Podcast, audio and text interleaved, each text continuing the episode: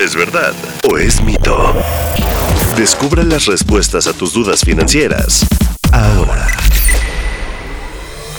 El inicio de año es perfecto para empezar a cambiar hábitos y mejorar tus finanzas personales, así que en este episodio te damos información para aprender a usar tu tarjeta de crédito. Ah, me interesa. Hoy más que nunca me interesa. ¿Verdad o mito?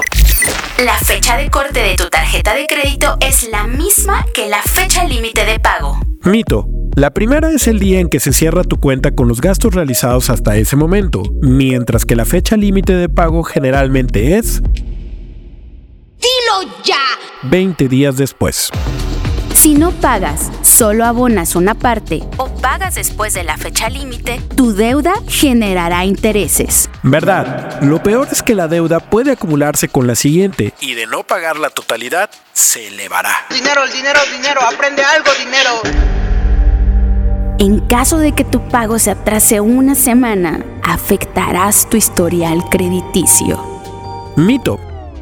Si no se cubre la deuda en los primeros 30 días luego del vencimiento, será remitida al buró de crédito y ahí sí manchará tu historial. Uy, no, joven, tiene atraso. Lo voy a meter al buró de crédito. ¿Sí sabe lo que le pasa a los que los metemos al buró de crédito?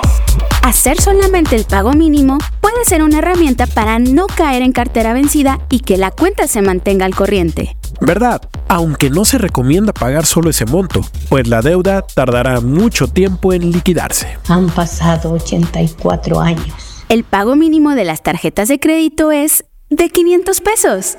Mito. Dependiendo de cada institución, el pago mínimo de una tarjeta de crédito oscila entre 2 y 5% del saldo total. El pago para no generar intereses es la suma total de los saldos anteriores, intereses, comisiones y parcialidades de compras a meses si es que existen. ¿Verdad? Es mejor realizar el pago para no generar intereses o, en el peor de los casos, depositar más del monto mínimo solicitado. ¿Verdad o mito? Disponible todos los miércoles en todas las plataformas de audio. Bienvenidos a la Revolución de la Riqueza, el podcast en donde aprenderás que crear riqueza no es magia negra, crear riqueza es una ciencia. En este programa comprenderás que la verdadera riqueza es holística y te daremos herramientas para conquistarla. Síguenos en redes sociales en arroba Javier Morodo en Instagram, Facebook, Twitter, LinkedIn y en todas las redes sociales. Suscríbete también a mi newsletter en mi página javiermorodo.com, en donde todas las semanas vas a recibir información sobre mercados financieros, negocios, tecnología, well-being, conciencia y también tips para ganar el juego del dinero.